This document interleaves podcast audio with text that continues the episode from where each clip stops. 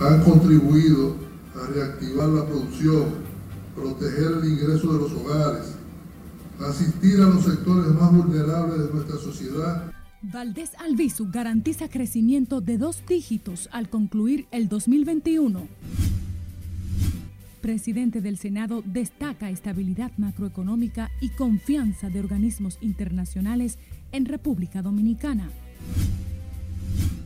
Tres personas fallecidas y 1.046 contagiadas por COVID en últimas 24 horas.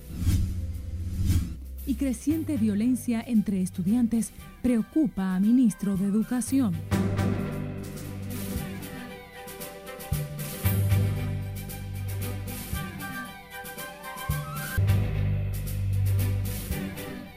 Momento de actualizarnos. Inicia la primera emisión de Noticias RNN. María Cristina Rodríguez les acompaña. Un honor informarles. Iniciamos esta ronda noticiosa con una noticia positiva y es económica. El gobernador del Banco Central, Héctor Valdés Albizu, quien confirmó que la economía dominicana cerrará con dos dígitos y este año debido a la recuperación de los sectores productivos y también a las correctas medidas monetarias y financieras aplicadas por las actuales autoridades. Héctor Valdés Albizu fue reconocido por el Senado de la República por sus aportes a la sostenibilidad macroeconómica en un acto encabezado por el presidente de la República, Luis Abinader. Nelson Mateo con los detalles. Pueden tener la certeza de que este reconocimiento fortalece el compromiso institucional y personal que tenemos con la estabilidad macroeconómica. Esa es una condición sin non que yo no negocio. El gobernador del Banco Central fue reconocido este miércoles en el Senado de la República por sus más de 20 años en la dirección de ese organismo financiero y sus exitosas políticas monetarias el presidente de la República, la vicepresidenta y los titulares del Congreso Nacional entregaron el reconocimiento. Que cómo hemos logrado lo que estamos alcanzando, que podemos pasar eh, de dos dígitos de crecimiento y cuidado, y cuidado, porque puede ser un poquito mayor. Y yo le digo a todos, al trabajo al esfuerzo, a la dedicación, al compromiso, a la voluntad que tiene mi presidente. Valdés Albizu estuvo acompañado de su esposa Fiordalisa Martínez y su hijo Héctor Manuel. El gobernador del Banco Central rememoró su experiencia en el banco y sobre todo cómo lidió para superar los efectos de cuatro grandes crisis. En la República Dominicana hemos implementado políticas de carácter monetario que han contado con el apoyo irrestricto del señor presidente Luis Abinader y que gracias a su voluntad y decisión han contribuido a reactivar la producción, proteger el ingreso de los hogares, asistir a los sectores más vulnerables de nuestra sociedad y recuperar los empleos perdidos durante la pandemia. Albizu agradeció la presencia del presidente de la República, Luis Abinader, y la vicemandataria Raquel Peña en el acto, y al senador Alexis Victoria Jet, autor de la resolución para su reconocimiento. Gobernador que ha logrado impulsar el crecimiento económico con medidas de política monetaria prudente, que ha permitido que el Producto Interno Bruto del país haya crecido desde un monto de alrededor de 14 mil millones de dólares en 1994 a alrededor de 93 mil millones de dólares actuales gobernador que ha llevado tranquilidad a los sectores generadores de divisa, así como a los importadores, con una política cambiaria ajustada a las volatilidades de los mercados internacionales. Antes de concluir su mensaje de gratitud a los senadores, dejó claro que aún no termina su responsabilidad de cuidar la estabilidad financiera de su país. Frente a los miembros de la Junta Monetaria, presentes en el acto destacó la mejoría del turismo y el impacto en la estabilidad económica de las correctas medidas adoptadas en materia de salud. Nelson Mateo, RNN. Justamente la trayectoria de Héctor Valdés Albizu como gobernador del Banco Central en cuatro gobiernos distintos fue exaltada por diputados de distintos partidos, quienes valoran su experiencia, capacidad de servicio generador de confianza en los organismos internacionales y actores económicos. es un gran funcionario, es un funcionario que ha cumplido con su deber, ha sido un, un, funcionario entregado eh, y, y que maneja el área con la que realmente se maneja. Y en esa dirección nosotros entendemos que este reconocimiento es justo, es un reconocimiento de justicia a una persona eficiente. Héctor Valdés Alvicio al frente de la, del Banco Central ha, mantenido la estabilidad, ha mantenido la confianza en organismos nacionales e internacionales. Por eso este merecido reconocimiento, eh, enhorabuena, bien ganado eh, y realmente es un hombre que ha puesto todo su empeño en mantener la estabilidad económica. Los diputados consideran que el eficiente desempeño y capacidad profesional de Héctor Valdés Albizu ha sido un factor clave para mantener la estabilidad macroeconómica y el sistema financiero e impulsar el desarrollo nacional. De su lado, el presidente del Senado, Eduardo Estrella, aseguró hoy que la República Dominicana mantiene estabilidad económica y monetaria, una muestra de la recuperación de la severa crisis generada por la pandemia del COVID. José Tomás Paulino con la historia. La piedra angular del crecimiento de un país es su estabilidad económica, desde donde parten aspectos tan fundamentales como el empleo, la seguridad, para Eduardo Estrella, la solidez de la economía ha permitido a la República Dominicana mantener la confianza de los organismos financieros e inversionistas internacionales. Nuestro sistema financiero es robusto, seguro, estable, donde las decisiones del gobierno del presidente Luis Abinader han venido a fortalecer esa seguridad financiera y nuestro manejado ha hecho un trabajo encomiable para aportar a esa valoración de que disfruta hoy la República Dominicana. Eduardo Estrella, presidente del Senado, habló en el Salón de la Asamblea Nacional en el acto de reconocimiento al gobernador del Banco Central, Héctor Valdés Albizu, con 23 años en el cargo, en cuatro gobiernos distintos, el único en lograrlo. Mantener el valor del dinero y la apreciación del ahorro tienen un impacto positivo inmediato en el presupuesto de la familia. No importa el quintil que se encuentre clasificada, el bienestar de todos y cada uno de los dominicanos es la meta fundamental del presidente Luis Abinader, la cual está logrando gracias al manejo eficiente del gasto público, al aumento de las recaudaciones y a la sincronización con las políticas monetarias que lleva a cabo el Banco Central. El presidente del Senado retomó la situación económica para referirse a la recuperación del empleo como una de las señales de la superación de los embates causados por el COVID desde marzo del 2020. La recuperación del empleo es un reflejo del crecimiento que ha tenido nuestra economía, la cual en este año está estimado cerrará por encima de los dos dígitos y esperamos que en los próximos años se mantenga sobre la media de la región. El presidente del Senado proclamó que el bienestar de todos los dominicanos es una tarea prioritaria del gobierno presidido por Luis Abinader para asegurar el desarrollo sostenible de la nación dominicana. José Tomás Paulino, RNN. Otro tema, el presidente del Consejo Nacional de la Empresa Privada confió hoy en que la comunidad internacional entenderá la urgencia de su intervención en Haití para superar la crisis política y social que afecta a esa nación, considerada una amenaza para la seguridad regional. Pedro Brache reaccionó al anuncio hecho ayer por el gobierno de Estados Unidos de que no actuará ni lo harán las demás para estabilizar a un convulsionado Haití controlado por al menos 90 bandas criminales. Yo pienso que hay que esperar, yo pienso que eso es una declaración entre muchas, yo creo que la comunidad internacional al final se dará cuenta de que hay que intervenir con Haití, de que Haití tiene que solicitar también ayuda internacional y yo creo que veremos que eso va a ocurrir. Pedro Brache confió en que el esfuerzo colaborativo de los países ricos y los de la región latinoamericana permitirá encontrar el camino de la estabilidad política y social en Haití el presidente del Consejo Nacional de la Empresa Privada asistió hoy al reconocimiento al gobernador del Banco Central, Héctor Valdés Albizu, hecho por el Senado de la República por su eficiente labor en 23 años en el cargo. De su lado, el expresidente Hipólito Mejía restó hoy importancia a la advertencia de Estados Unidos de que la comunidad internacional no irá en auxilio de Haití y resaltó los esfuerzos del presidente Luis Abinader por resguardar la soberanía nacional. Llamó al liderazgo político y social de Haití a agotar los esfuerzos para encontrar una salida a la peor inestabilidad que afecta a esa nación en los últimos años.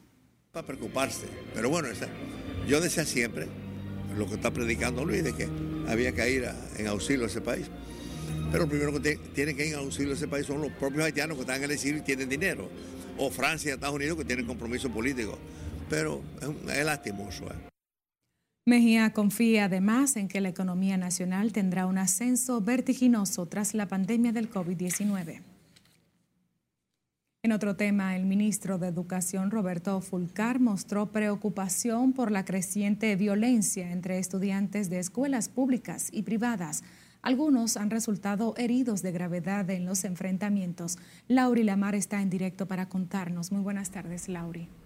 Gracias, buenas tardes. El ministro de Educación aseguró que la violencia que evidencian niños y jóvenes es producto de la descomposición social y familiar que afecta a la población una víctima de una mala formación y de unas condiciones de vida en que se ha desarrollado. Es por esto que presta especial atención con el reforzamiento de programas que fomenten la sana convivencia y una cultura de paz en los centros docentes. Esa es una expresión de los niveles de violencia que está eh, viviendo la sociedad en sentido general. Como ustedes saben, la escuela es una expresión de la sociedad, del país. Lo que pasa en la familia, en los hogares, en el barrio, en la calle, en el club, etcétera. Lo que pasa en toda parte se refleja también en la escuela como una parte importante de la sociedad. Fulcar participó en el encuentro preparatorio de la tercera reunión de programación de la Red Iberoamericana de Administración Pública para la Primera Infancia. Abordarán los retos de la educación post-pandemia. Estuvo presente la primera dama de la República, Raquel Arbaje. A su integridad y al disfrute de todos sus Recordemos que en el programa de gobierno de la Nación del presidente Abinader se propuso un pacto nacional por la equidad de los derechos de la infancia. Es en esa línea en la que actuamos, porque cumplir las promesas es lo que diferencia a este gobierno de sus antecesores. El encuentro auspiciado por la Organización de Estados Iberoamericanos para la Educación, la Ciencia y la Cultura se propone definir, sentar las prioridades y hoja de ruta para el próximo año.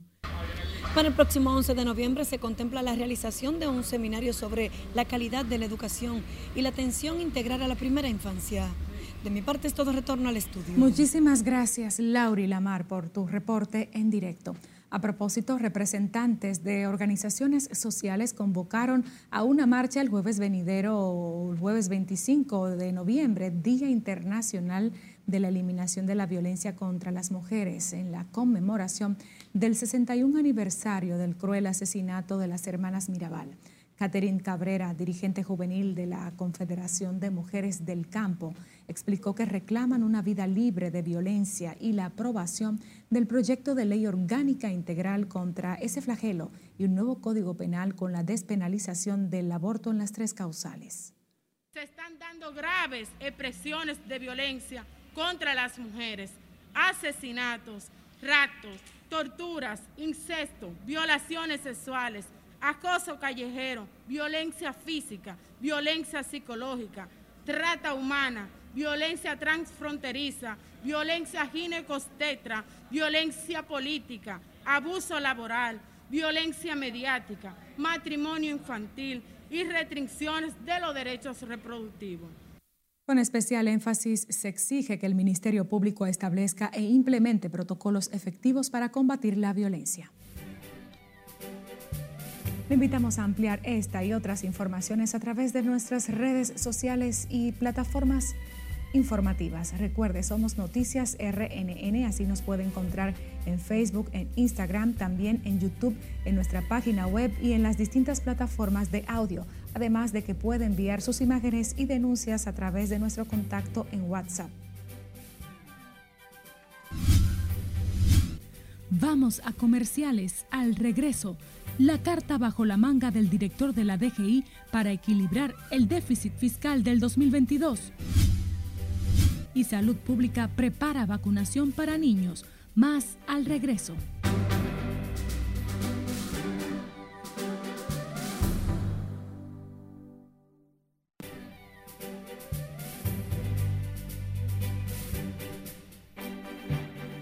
Nuestro resumen internacional de noticias, Brasil estrena un nuevo plan para combatir la pobreza.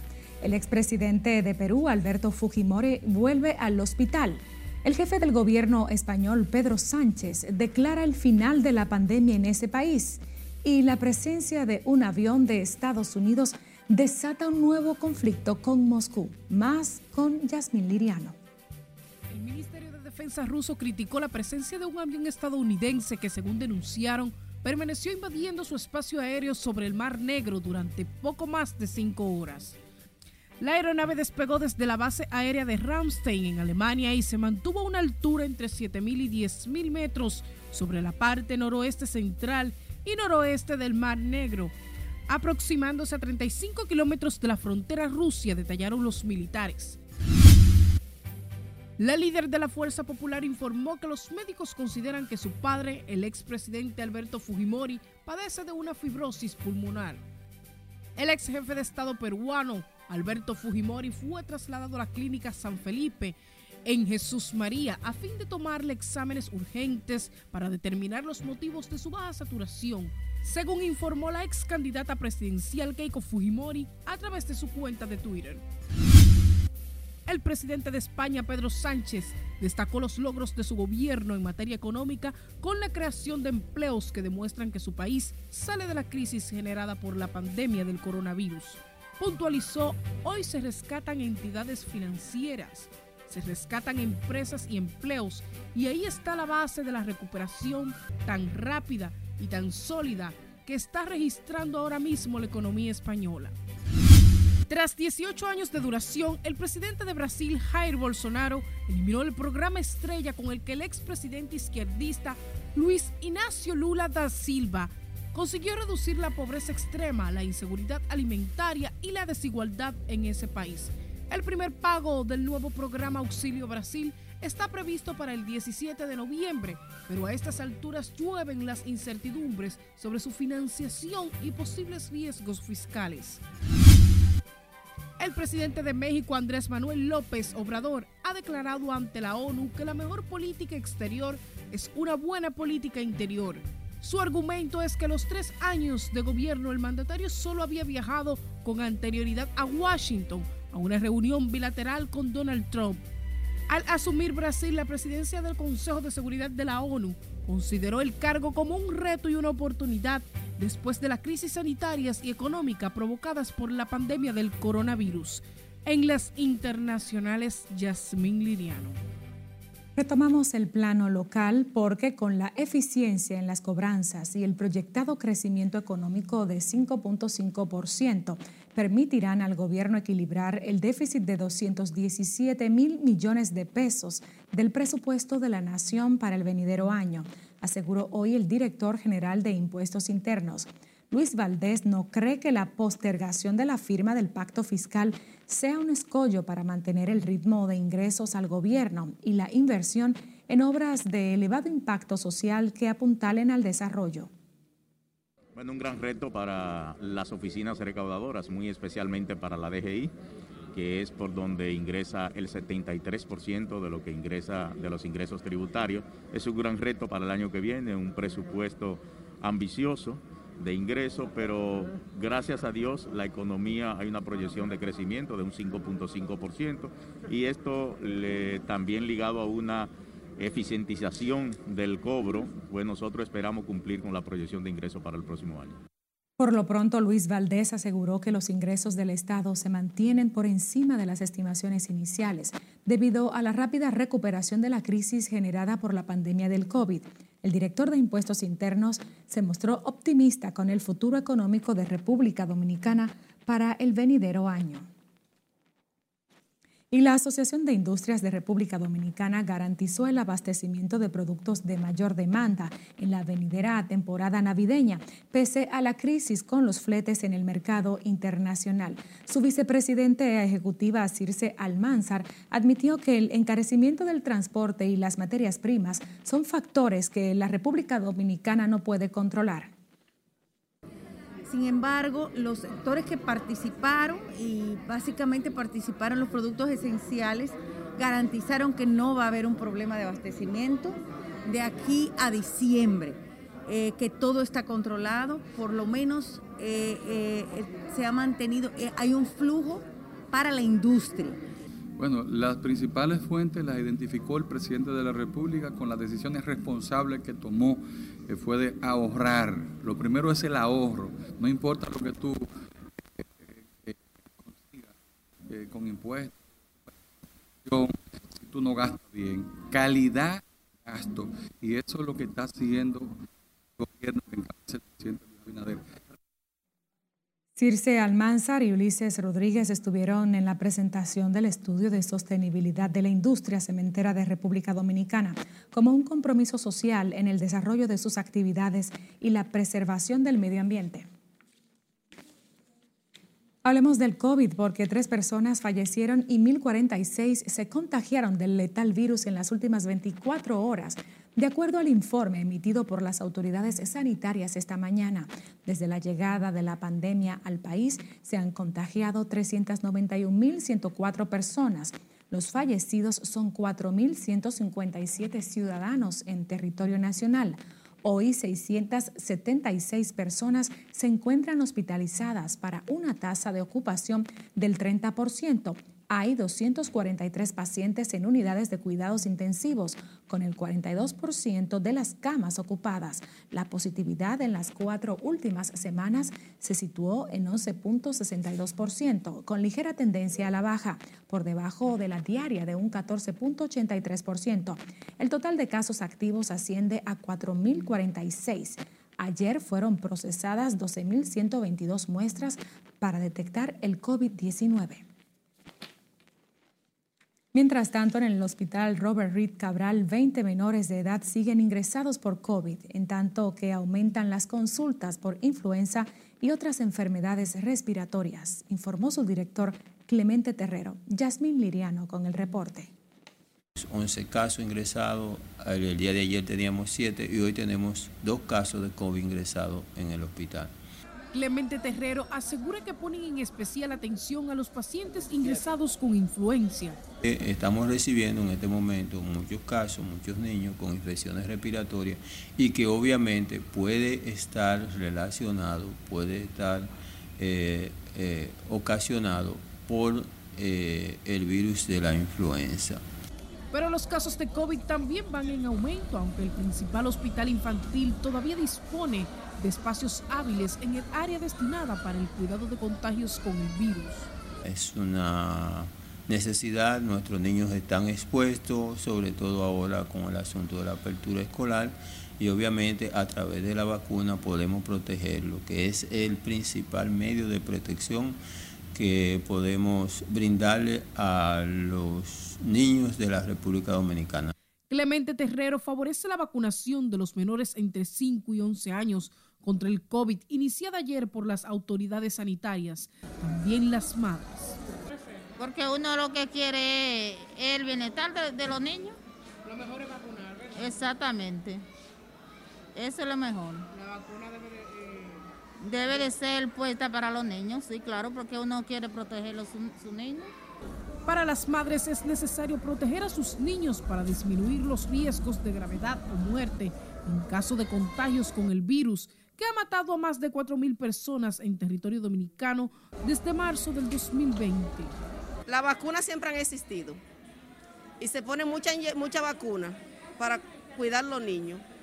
Pero esta te está poniendo que de que tú firmas, que tú no, ellos no se hacen responsables de lo que te le pasa a tus hijos. Entonces, ¿para qué hacerlo? Porque si tú te haces responsable de lo que a mi hijo me le pasa, yo con seguridad lo, lo vacuno. Pero si tú te haces, no, te haces no te haces responsable, entonces es porque algo hay en esa vacuna. las madres están confiadas en inocular a sus hijos siempre que los doctores de cabecera los recomienden si estarían de acuerdo ya que podría ayudar seguido de las medidas necesarias. Jasmine Liriano, RNN. De su lado, el Ministerio de Salud Pública y su, su, titular, Daniel Rivera, informó que trabajan en el diseño de la logística para la jornada de vacunación a niños de 5 a 11 años de edad, aunque no precisó la fecha de inicio. Jesús Camilo está en directo con nosotros desde la sede del Ministerio de Salud Pública. Muy buenas tardes, Camilo. Adelante. Muchas gracias, buenas tardes. Para evitar el contagio del COVID-19, así como la influencia, las autoridades de salud pública recomiendan a la población el uso permanente de mascarillas y evitar aglomerarse. Creo que ya la población tiene que entender que es más confiado ponernos la vacuna que esperar un fallecimiento. Daniel Rivera anunció que el Gabinete de Salud avanza en aspectos esenciales de la jornada de inmunización precisó que tienen previsto inocular 1.300.000 niños y adolescentes como meta en la primera etapa. Estamos, acuérdate, viendo la logística, porque tenemos que contratar personal eh, eh, especial. También ustedes van a tener una documentación de soporte donde va a salir una resolución diciendo cómo vamos a comenzar. Nosotros que hemos hecho una gran participación de toda la sociedad especializada, el colegio médico. El ministro de Salud informó que a través del programa ampliado de inmunización pondrán en marcha en los próximos días la jornada de vacunación contra el virus de la influenza A y B, para lo que dispone de 450 mil dosis. El tema de la influenza es una vacuna opcional y nosotros la ponemos eh, a las personas que requieren de este, este booster y esta, eh, este, esta, esta alerta a la, a la inmunidad. Para nosotros saber qué otras variantes están circulando es que estamos enviando muestras al extranjero, tanto al CDC en Atlanta como al Fiocruz, donde se hace una secuenciación completa. Salud Pública informó además que han venido preparándose desde el mes de julio para hacer frente al virus estacionario y este año aumentó un 30% el cargamento de vacunas disponibles para los grupos de riesgos desmintieron que en Santiago se haya registrado un segundo brote del virus de la influenza. Además, exhortaron a la ciudadanía a no exponerse ante estas enfermedades y mantener los niveles de higiene contra la pandemia. Es lo que tengo hasta el momento. Paso contigo al set de noticias. Gracias, Jesús Camilo. Cambiamos el curso de las noticias.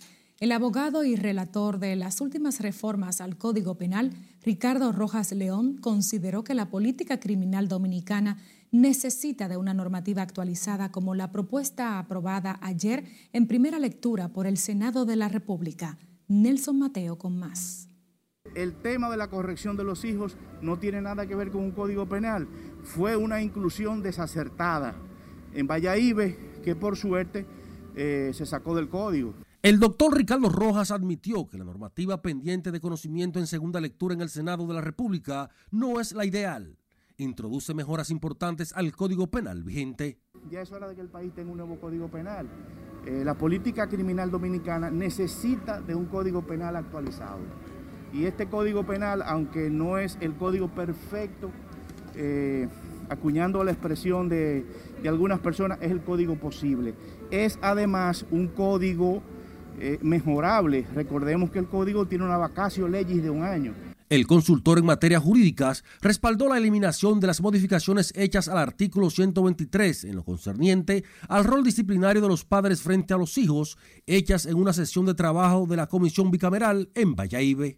Ese párrafo no estaba en el 123, no estuvo en el código que se aprobó en la Cámara de Diputados, se incluyó en Valladolid ¿no? Entonces ahí, es donde tuvo el problema. Ese código, ese párrafo nunca debió incluirse en el Código Penal, porque un Código Penal lo que hace es que sanciona conductas. Un Código Penal no es para dar permisos, salvo aquellos que impliquen, por ejemplo, el estado de necesidad, la legítima defensa. Esos son los permisos. El abogado y consultor ha sido parte del equipo relator de las últimas reformas al Código Penal Dominicano justificó la exclusión de las tres causales para la interrupción del embarazo para que sean abordadas en legislaciones especiales. Pero desde el primer día se sabía que en este código eh, no se iban a incluir las tres causales y que el tema se iba a dejar para una ley especial. Eh, hay, lógicamente, algunos, eh, algunas normas que están siendo cuestionadas por senadores y diputados en un informe disidente. El Código Penal contiene 421 artículos. Entrará en vigencia un año después de su aprobación en ambas cámaras legislativas. En ese tiempo podrá ser modificado y mejorado, explicó el abogado Ricardo Rojas. Nelson Mateo, RNN.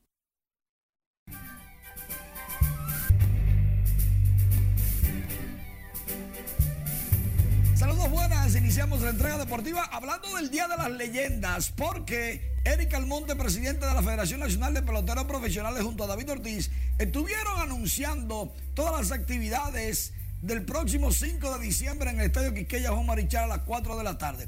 Vienen peloteros venezolanos a jugar un softball contra peloteros dominicanos, pero también hay una competencia de cuadrangulares con los jugadores que están jugando en Lidón. Todo esto a favor de la fundación de David Ortiz. Vladimir Guerrero Jr ya ganó su premio. Para que los dominicanos no vayan a pensar que por el premio Han Aaron él puede ser el MVP. No, no lo va a hacer aparentemente. Pero es su premio, el Han Aaron, al mejor jugador ofensivo de la Liga Americana. Y ese es el que hay que celebrar. Mientras tanto, en la Lidom los toros blanquean a las águilas dos carreras por cero de una forma contundente. Ya Mariñez ganó el juego. Ahí se den el pecho luego de ese doble play. Ya Michael Navarro lo observa mientras que las estrellas le ganaron al Licey 3 por 1. La única carrera de los azules fue este cuadrangular de Anderson Tejeda. Y los gigantes le ganaron a los Leones 10 carreras por 2. En el voleibol superior, los guerreros le ganaron a los Santos de San Lázaro 3-2. Y las caribeñas siguen invictas ante las guerreras 7 y 0 de por vida. Las guerreras no hay forma de que le puedan ganar a las caribeñas de New Horizon. Hoy la Lidom sigue con tres partidos. Los mismos que este martes, pero en sedes contrarias. O sea que los gigantes visitan a los Leones del Escogido en el Estadio Quisqueya Juan Marichal. Por el momento es todo. Seguimos contigo. Gracias Manuel por tu reporte. A ustedes de verdad también gracias por acompañarnos en la primera emisión de Noticias RNN. María Cristina Rodríguez les informó.